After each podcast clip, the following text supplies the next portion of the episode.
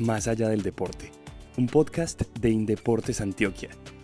Pero entonces, después de Londres vino Río, ya nos contaste que, estuvo la familia, que fue muy importante, ya ibas con más cancha, porque obviamente pues pase lo que pase, uno en los primeros hay primiparada, ¿cierto? Por más, por, más, por más mundiales y copas mundo y, y panamericanos que haya sido, pues son los primeros olímpicos, pero a estos ya llegas con, con un poquito más de experiencia. Sí, en, en, en, en, Río yo me sentía así, o sea, yo me sentía bien física, mentalmente, pero la realidad es que 10 días antes de la competencia, yo no sé si te enteraste que, que, hubo un problema con los químicos del agua de la piscina y la piscina se puso verde. Sí, sí, sí, sí. Entonces, cuando estábamos entrenando con eso, yo estaba entrenando, tan, me tiré de 10 metros y me, y me doblé un hombro. Faltaban 10 días para la competencia. Hmm. Entonces, como que fueron 10 días largos porque yo no podía ni siquiera subir la mano detrás de las O sea, hasta la cabeza me subía como poquito más arriba de la mitad y me dolía. No. Entonces fueron como días de mucha angustia. Yo decía como, fue madre, todo el trabajo de este tiempo y, vengo. Y tu familia ya también, ay Dios. Para mí fue un apoyo porque siempre lo han sido. Claro, pero también uno, se, uno quiere pues como lucirse mucho más cuando tiene a los de uno cerquita. Pues lucirse siempre. No caigo, como en ese eh, juego que puede ser traición. sí, sí, total, claro. Porque pasa mucho, o sea, pasa mucho que la gente cuando tiene a alguien especial en las tribunas o quiere demostrarse algo, como que se llena de presión a nivel personal que, que puede ser contraproducente. o cuando va muy favorito a una competencia. Exacto. Uh, sí, Exacto. Entonces, como que, trato... tantas cosas, Sebas, que juegan, o sea, la gente no se imagina a nivel mental, o ya vos, vos puede que estés 100, 1A en lo físico, ¿cierto? Que es muy difícil decir estoy 100, pues, pero, pero puedes que estarás al 90, al 100, pero mentalmente hay demasiadas variables. Sí, sí. Es lo que, por ejemplo, dicen muchos ciclistas, que cuando ellos se cansan de las piernas, pedalean con el corazón. Total. y es así. Entonces, bueno, en Río como que la lesión, para mí la verdad, mi familia fue un apoyo muy grande en esa época y no solo en esa época, porque después también viene como la, la parte a la que de la gente no le gusta hablar del deporte. Sí, como que cuando no te va bien o, no tienes los resultados que esperan, o sí, o, que se esperan tuyos, viene la parte triste y, y, te dan como por decir la espalda sin ser muy, muy crueles, es lo que pasa, como que te bajan los apoyos, empiezan a dudar. esperábamos que fuera, que quedara entre los tantos, que se Exacto. por lo menos entonces como que olímpico, em, empiezan a dudar como de tus, de tus capacidades, de tu trabajo, de tu proceso, de, de si estás ya llegando a la parte final de tu carrera deportiva o qué está pasando. Y después de, de Río, como el tener que enfrentarme a eso y adicional una posible cirugía del hombro, fueron meses. O sea que el golpe fue súper grande. Sí, sí, total. Entonces fueron como que ahí también es donde entra un papel súper importante de la familia, porque ahí estuvieron acompañándome, sin presionarme, porque muchas veces uno por querer ayudar o hacer bien termina haciendo todo lo contrario. Es como cuando uno, por ejemplo, ay, ¿cómo seguiste? Ay, tu dolor, ay, no sé qué, ay, entonces ibas a poder prepararte, ay. Entonces... y, y novia en ese momento, ¿tenías? Sí, ella estuvo allá en Río conmigo. Ajá, ajá, entonces también súper importante. Sí, obvio, no solo ella, ella fue, pero toda su familia, incluso, o sea, nosotros terminamos ya la relación hace varios años, pero la relación que, que tengo con, con su familia es para mí muy valiosa porque yo compito y ahí están escribiéndome, hey Sebas, felicitaciones, hey Sebas, qué bien, hey Sebas, nos gusta verte, que te esté yendo bien. Entonces, es lo que digo, uno habla de familia, pero eso se, se puede extender un poquito más como al círculo cercano social.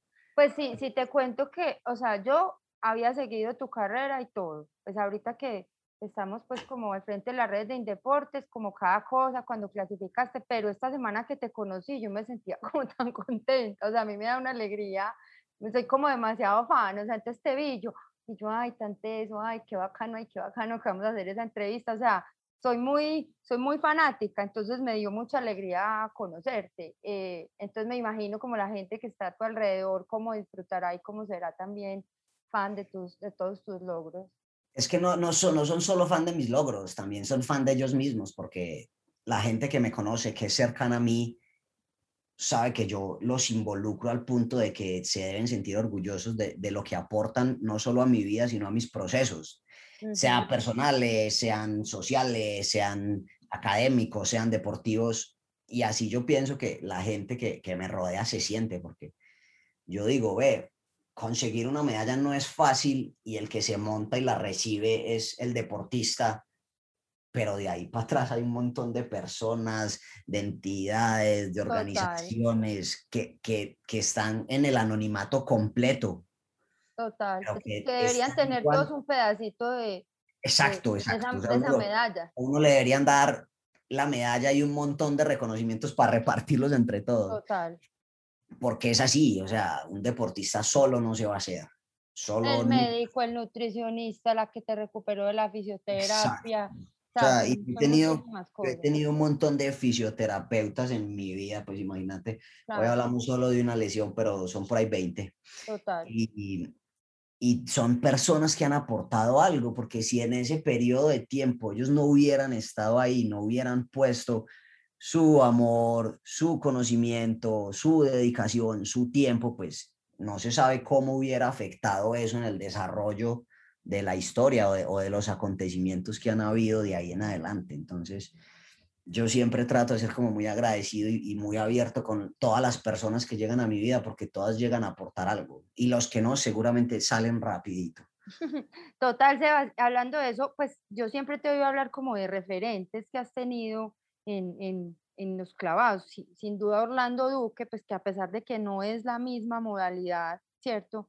Pues igual viene siendo clavados y abrió pues como un, camino importante para que miráramos los clavados a nivel mundial y también para que la modalidad pues que él practicara fuera reconocida, el, el salto de altura. Y Víctor Ortega, que sí también como tú eh, en tres Juegos Olímpicos ha estado y, sé que lo reconoces mucho por su experiencia también, ¿cierto? Esos son como referentes importantes para ti. Sí, y, hay otros, o sea. No, yo sé, estos, estos son como los que tengo, que sé que has mencionado pues en algunas entrevistas, pero obvio, obvio debe haber muchos más, incluso también internacionales. Sí, o sea, hablando como de Orlando, la gente de Orlando conoce todos los títulos mundiales que tiene, que fue el primer campeón mundial desde que clavados de altura se incluyó en la, en la Federación Internacional de Natación como una disciplina adicional, que también fue un, trabajo que él quiso hacer como proyectando su deporte, porque es la realidad, él es el papá de ese, de ese deporte. Así es. Proyectándolo para poderlo incluir en unos Juegos Olímpicos, que a él no le tocaron obviamente por la edad, pues a todos nos llega el momento, pero pero es también como no solo a nivel deportivo, sino a nivel desde la parte directiva o desde lo que él ha querido hacer con clavados de altura, que ahora lo está implementando acá en Colombia, ya viviendo acá, ya teniendo como el nombre que él tiene, la credibilidad que él tiene, porque eso no es fácil de ganarse. Entonces, ver lo que hoy quiere que, que clavados de altura se desarrolle en Colombia y pensar en ser una potencia, o sea, son, mira que nos salimos un poco de lo deportivo, como ese referente deportivo que en un momento era como lo que más me llamaba la atención de él, pero hoy te digo que por fuera de toda su carrera deportiva hay muchísimas cosas que, que a uno lo, lo inspiran a seguir o a hacer más o a salirse como de, de la comodidad de, ah, yo voy, gano medallas y hasta ahí doy tres, cuatro entrevistas y chao. Y ya. reclamo mis premios y adiós, pero es involucrarse y, y, volverse en un verdadero influenciador del deporte. No influencer, pues porque influencer ahorita hay mucho, pero es un verdadero líder que, que, que no solamente, le, como tú dices, le importaron sus, sus títulos, yo me gané estas medallitas, estos patrocinios, chao, sino ver qué puede hacer para que ese deporte tenga reconocimiento en el mundo, para que ese deporte crezca en Colombia y, y, y seguir ahí, a pesar de que él ya no eh, lo hace de manera competitiva. Exacto, yo creo que los deportistas caen en un error y es en pensar que las medallas, los títulos, los reconocimientos son lo que le aportan a, la sociedad cuando no es así. El verdadero aporte es lo que se puede hacer con eso. O sea, Total. ahorita hablábamos de, de Baltasar Medina y él esta semana en ese espacio nos, nos dijo algo como es que ustedes no pueden ver en el deporte como, como si el deporte al final les fuera a deber algo a ustedes por sus medallas, sus títulos, lo que sea, sino todo lo contrario. Ustedes en el deporte deben ver como el camino para ustedes conseguir y hacer en su vida todo lo que ustedes quieran. Y el deporte a uno le abre puertas. Y así es. Muchas veces nosotros los deportistas nos encargamos de cerrarlas. Y no solo a nosotros, sino a las generaciones que vienen abajo. Entonces es tomar conciencia que lo que realmente nosotros podemos hacer es abrirle las puertas a los de abajo, es llenarlos o, abrirles ese camino para que ellos tengan mejores condiciones de las que nosotros tenemos. Es que, y además e, el camino deriva en muchas cosas. Hay unos que se vuelven médicos, otros se vuelven deportistas, otros se vuelven eh, entrenadores, otros se vuelven periodistas, otros se vuelven dirigentes, otros se vuelven políticos. O sea, hay un millón de, de, de maneras de seguir vinculado de otra forma. ¿Tú, tú te imaginas eh, tu retiro? No, no quiero pensar todavía en eso, pero te imaginas todavía vinculado de alguna manera al deporte. Ve, yo no sé a los deportistas porque les da miedo hablar de su retiro. no, sino que no quiero hablar de eso porque venimos, sea, venimos de una, de, todavía hay un momento muy productivo tuyo, ¿cierto? Sí, pero, pero, obviamente ya. sé que hay que prepararse pues para eso. Exacto, a eso voy. Si tú miras mi carrera deportiva, yo tengo 21 años 21 años, compitiendo ajá. a nivel de selección Antioquia, 19 a nivel de selección Colombia. Desde el 2010 vengo compitiendo en eventos del ciclo olímpico. Entonces tú dices como, hey, 21 años de carrera deportiva, ya sí es hora de, de, de empezar a pensar en, en, en, un retiro, porque si tú lo ves en la parte profesional que hablábamos ahora, pues uno ya como a los, a los 20 y pico años de, de profesión, uno ya le queda menos camino para pa empezarse Total. a... ¿Sí o qué? Ajá. Okay. Entonces a uno no le puede dar miedo. Lo que uno tiene que hacer para combatir ese miedo o, o, ese, o ese tema tabú que a nadie le gusta tocar es uno se tiene que preparar para el día de mañana. Uh -huh. Pero Yo sí te ves, sí te Sí, ves sí, sí. vinculado. A eso Ajá. voy. Yo desde muy pequeño siempre quise como ser médico, pero cuando me metí pues en este mundo y, hombre, pues, ¿de dónde voy a sacar las ¿A horas? qué hora? Mm. Ok. Entonces empecé como a, como a depurar. También me ha gustado mucho el derecho, pero vamos a lo mismo. También tiempo complicado, sí. Ok, entonces Carreras llegué muy exigentes de tiempo. Sí, sí, obviamente, y que son muy delicadas también. O sea, imagínate, imagínate yo como médico que los deportistas somos personas muy ausentes. porque- Faltando a clase a millón. Exacto, exacto. O sea, me No perdí, la aguanta, clase, aguanta. me perdí la clase donde me iban a enseñar cómo salvar a una persona. O sea, uno también tiene que Sí, ser como... sí. ¿Sí me entendés? Sí, sí, sí. Entonces empecé a depurar y, y empecé a hacer un, como un análisis así grande de lo que yo quería hacer. Y yo dije, hombre, pero es que yo también me veo metido en el deporte en el futuro. Ujú, Entonces, ¿qué hice? Yo no, ya sé, voy a estudiar administración de empresas. ujú, Terminé mi administración de empresas el año pasado Súper. y me proyecto a poder hacer una maestría en dirección de entidades deportivas. Ah, qué nota. Sí. Sí. Honestamente, la que quiero hacer es un poco costosa, pero pues, ya estoy proyectado, quiero conseguirlo y, y quiero seguir vinculado al deporte. Y se vuelve otro objetivo que puede llenar, digamos, ese vacío que deja, pues porque definitivamente da, da miedo, no da miedo, pero eh, hay un vacío de tantas horas dedicadas a, ¿cierto? Entonces tiene que haber otro sueño y otra cosita con Eh, que llenarlo. Yo no sé, no sé si vos viste, pero el año pasado hubo un artículo que tuvo mucho impacto en el sector deporte que hablaba de los niveles de frustración, Mm. depresión, de pérdida de identidad en la que caían los deportistas luego de su retiro deportivo. Hay un síndrome que se llama, creo que es el de las alas rotas, que es se, sie- Exacto. se siente ya como vacío, sin sueños, Exacto. metas. Exacto. Entonces, el año pasado tuvo mucho impacto, yo creo que se hizo más mediático porque todo el mundo estaba encerrado en su casa, todo el Total. mundo literal. Entonces, como que tuvo un mayor impacto, un mayor alcance y hablan de cosas muy tesas que, que le pasan a muchos deportistas. No vayamos muy lejos. Tomemos como la, la, la primera ola de futbolistas exitosos que tuvo, que tuvo el país Sí, total. y lo que son hoy en día, sin Ujú. entrar al detalle, y ver que hoy los futbolistas se están preparando un poquito más o se están Sí. preparando mucho más para, para la vida después del deporte. A nosotros nos Pues mira pasa que- lo mismo.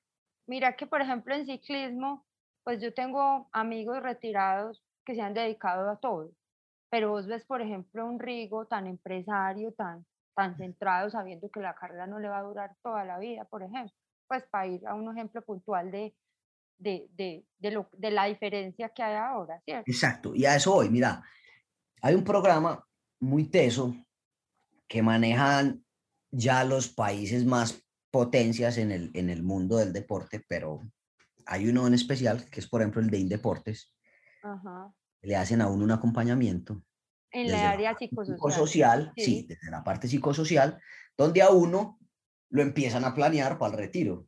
Total, sí sabía. Entonces yo, yo lo he ido aplazando porque voy, me voy metiendo en el deporte y sigo, hoy te digo, después de Río, tuve como una época muy difícil. Me imagino, claro. muy oscura por la lesión, por la cirugía, por la incertidumbre. Y por la presión de la gente que, hey, ¿usted qué mismo? Exacto. Y hoy te digo, ve, los hombros, no tengo los hombros cuando tenía 16 años, pero la realidad es que yo me siento físicamente y mentalmente y me siento igual de motivado que cuando tenía 10 años. Eso es lo importante. Entonces quiero seguir en el deporte y quiero hacer otro ciclo olímpico. Se Ujú, dé o no, el camino lo dirá, Total. pero ya me estoy planeando para ver qué puedo hacer. En este momento soy, soy presidente del Club de Clavos Alcatraz, Ujú. Que es el club donde nací. O sea, Allá estás haciendo tus pinitos de Exacto. dirigente. Exacto. Ahí donde te digo, desde hace muchos años me di cuenta que la medicina, el derecho, no lo iba a poder hacer en este momento de Total. mi vida. Nunca lo cancelé. el- Ujú, yo creo que la medicina sí, pero por ejemplo lo de derecho no. Y, y me proyecté, ve, a mí me gusta la parte directiva, más que ser entrenador sin descartarlo. Me gusta más como esa parte directiva, porque es que desde muy pequeño pude identificar que en el país hay demasiado talento para muchísimos deportes. Y me van a perdonar los buenos dirigentes, pero lo que nos mata a nosotros los deportistas son los malos dirigentes. Total. Porque hay Total. dirigentes que ni se preparan para ser dirigentes. Y sabemos que el, el sector deporte es un sector muy político. Sí, sí, y son, como son eh, eh, puestos temporales, a veces Exacto. llegan personas que ni, como dicen Exacto. vulgarmente, ni pisingaña han jugado, pues, ni damas chinas. Entonces, por lo menos, si No. vos llegaste a ese cargo, listo, no, no has jugado nada, pero honra el cargo y por lo menos trata de entender un Exacto. poquito de la dinámica Pues, del a, deporte. mí me gusta, a mí me gusta mucho ver que la ola de nuevos deportistas que estamos como en, en mi edad o en mi periodo, que, Que tenemos una carrera deportiva interesante, pero que además queremos retribuirle al deporte por todo lo que nos ha dado, nos estamos preparando para eso. Y ahí la invitación es a todos los deportistas.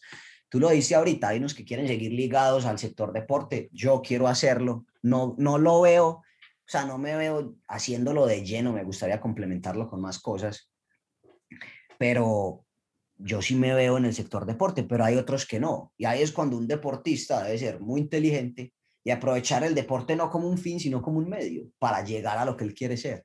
Ay, Sebas, qué charla tan chévere, hombre. Y tenía otras cositas rápidas para preguntarte, pero usted Dale, tiene dale. otro compromiso. Pero, por ejemplo, ¿cuál es ese clavado que tú más recuerdas?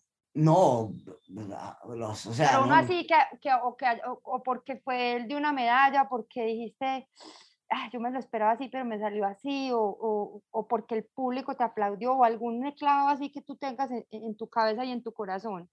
Me, pasó algo curioso como una vez en el, no sé si fue en el 2011, estábamos en unos Juegos Panamericanos en Guadalajara y, y yo no estaba entrenando casi plataforma porque, pues, por diferentes motivos. Ujú, Y cuando clasifico a la final y estoy en la final, yo voy como que gozándome la competencia, veo que faltan dos, tres rondas y, hey, ve, puedo coger medalla. Ay, joder, madre. ujú, Ok, entonces como que tenía, yo, yo siempre trato de mantenerme muy hidratado en las competencias y voy mucho al baño durante la competencia, porque nosotros, dependiendo de la competencia, tenemos periodos de, de enfriamiento entre clavado y clavado de, que Ujú. van, que pueden ir de 5 o 6 minutos hasta 30, como en la pasada Copa Mundo, que ujú, uno se tiraba casi cada 30 y pico minutos. ujú. Entonces, yo no, ¿sabe que De pronto cojo medalla y, y, y me toca hacer prueba de doping. No voy, a ir al, no voy a ir al baño. Esas dos Claro, hay rondas. que guardar.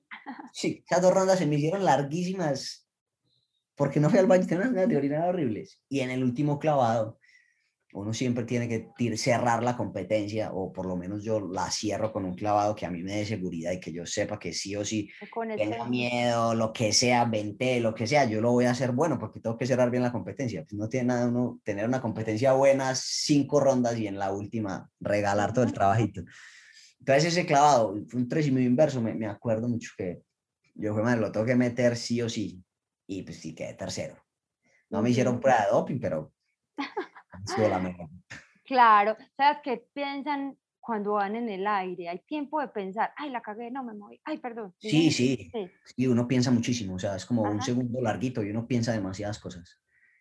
¿Pero demasiadas. De todo, todo lo que dijiste, uno lo piensa. bueno, uno sabe cuándo salió mal, uno sabe ¿Cuánto dura? ¿Cuánto dura? 10 segundos, depende, digamos el más largo, el de 10 metros. No, 1.1 segundo por ahí, 1.2 segundos, o sea, eso no dura nada, pero uno piensa muchísimo uno sabe cuándo salió mal, cuándo salió bien, cuándo está cerquita de la plataforma del trampolín, cuando va muy lejos, cuando va muy alto, cuando va muy caído. Arranque eh, mal o, o, corregir en el camino. ¿Se alcanza a corregir en el camino? hay veces que se alcanza a corregir, hay otras que hay que fallar lo menos posible. Pero pasa, pasa. Mucha perfección, ¿cierto? Se requiere en tu deporte. Sí, mi deporte está considerado dentro de los deportes de arte y precisión. Ajá. Porque la, la, precisión es lo que hace un buen clavado, ¿no? Pero se ve muy bien. yo digo que si yo no fuera clavadista, me gustaría también ver deportes, como hay unos que no me provoca ver. Total, pues mira, yo no fui muy no he sido muy fanática de los deportes de contacto y yo cuando llegué a Río, yo digo, yo creo que yo el último deporte que voy a ver va a ser boxeo y fue el primer deporte que llegué a ver porque había medalla en juego. Entonces... No, obvio, pero nos pasa a todos, de yo, yo, a mí, por ejemplo, yo no soy muy fan de ver una competencia completa de ciclismo. Sobre todo las etapas planas que se definen en los últimos 5 o 10, eh, no, en los últimos 3 kilómetros. No, y, que, y que son 20 días de transmisión, o sea. En cambio, yo soy de las que se ve todas y pues sufro, sufro cuando no me puedo ver una, imagínate. Pero obvio, obvio. Pero ahí es donde entra como ese amor de patria y uno cuando los ve ahí peleando, no por ser triunfalista, sino como por enviar la buena energía que se necesita en ese momento porque uno, uno la siente uno lo sabe. Sí me gusta como verlo y en los últimos años me he dejado contagiar un poco por eso y también porque mi tío, uno, uno de mis tíos empezó a practicar ciclismo, empezó a trotar, terminó, pues terminó compitiendo en triatlón. Sí. Y, y, su hija, mi prima, también está compitiendo en, en, triatlón. Entonces, como que siento que tengo también como esa obligación de, estar enterado, así como ellos están enterados, pues, y ve madre, desvelados ahorita entrenando, eh, trabajando después de, de, las competencias con ya o ese trasnocho, pues, porque competía a las 2, 4 de la mañana.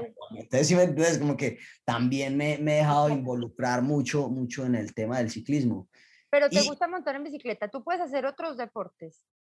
Ve, en cuarentena traté de montar en bicicleta, pero no es lo mío. no, la, la, el agua tampoco es lo mío. no, total, o sea, es que es, como, como, como si uno viniera con el, con el chip y las características. Sebas, además de ese clavado que me dijiste, eh, bueno, ese como, como un clavado que recuerdas, pero un título así que recuerdes, ay, tan sufrido, yo como, Así que recuerden mucho, mucho una medalla, un título. En, los Juegos Suramericanos de Cochabamba. Ajá. No sé hace cuántos años fueron con esto de la pandemia, yo creo que hace tres. Fue la primera competencia internacional que tuve después de la lesión del hombro en plataforma, porque estuve compitiendo trampolines esos meses. O sea, esos Entonces fue la primera competencia que tuve así. Y además estábamos peleando el título general con Brasil. Entonces sí o sí había que ganar esa competencia. O sea, en claro, los tenemos que ganar todo como fuera. Así como con el título en la general. Entonces, como esa competencia, volver a, a, competir plataforma después de la lesión, después de todo lo que tuve que pasar, ese momento en el que hago el último clavado y gano, como que me viene a la cabeza todos esos malos ratos que tuve que pasar y como que ahí es donde uno dice, hey, valió la pena. O sea, cuando uno veía el camino nublado, veía que la esperanza ya se estaba perdiendo, veía que las cosas se estaban como distorsionando, ese momento es el que a uno le, le, le o sea, le valora como esa terquedad que tenemos los deportistas de ver donde todo está perdido, seguir, que las cosas van mal y uno sigue, que hijo madre, uno la saca como sea. Entonces, como que ese momento se me pasó todo eso por la cabeza y, y fue muy significativo para mí. Bueno, Sebas, no, qué conversación tan chévere. Yo creo que vamos a tener que hacer parte 2 después de que vengas de Tokio, porque muy buen conversador, muchas anécdotas, muchos aprendizajes. Hablamos de todo el deporte desde todos sus ángulos, ¿cierto? No, súper, yo encantado. este, este tipo de entrevistas las disfruto mucho. No lo veo como una entrevista, sino que lo veo como un espacio de cercanía con la gente que no puede tener como, como la oportunidad de estar siempre pendiente de uno o de vivir lo que uno vive en el día a día. Entonces yo disfruto más mucho este tipo de, de, espacios que cuando me preguntan que la medalla y no sé qué y ta, ta, ta. Total. la, verdad, no, siempre disponible. Ay, qué bueno y más por medio de Indeportes, que es una institución de la que los deportistas nos debemos sentir orgullosos. Y además de sentirnos orgullosos, debemos sentir como ese compromiso con las futuras generaciones y, poner en el, en el, estado incómodo a los dirigentes que, que sí o sí deben sentirse orgullosos de, de, apoyar y creer en el deporte. Total, Sebas. Eh, para Tokio con toda. Te vamos a hacer mucha barra, vamos a estar en las redes súper pendientes de ustedes, de sus competencias, de sus logros y, por acá te, esperamos después de esas competencias para que hagamos la segunda parte. ¿Listo? Oh, súper, súper, encantado. Hágale, pues muchísimas gracias por haber estado con nosotros en Más Allá del Deporte y quedamos súper atentos a todas tus, tus, noticias y tus resultados. No, y a todos los deportistas que nos sigan por acá, por la red de Indeportes, por donde puedan y nos manden la mejor energía hoy y siempre. Claro que sí.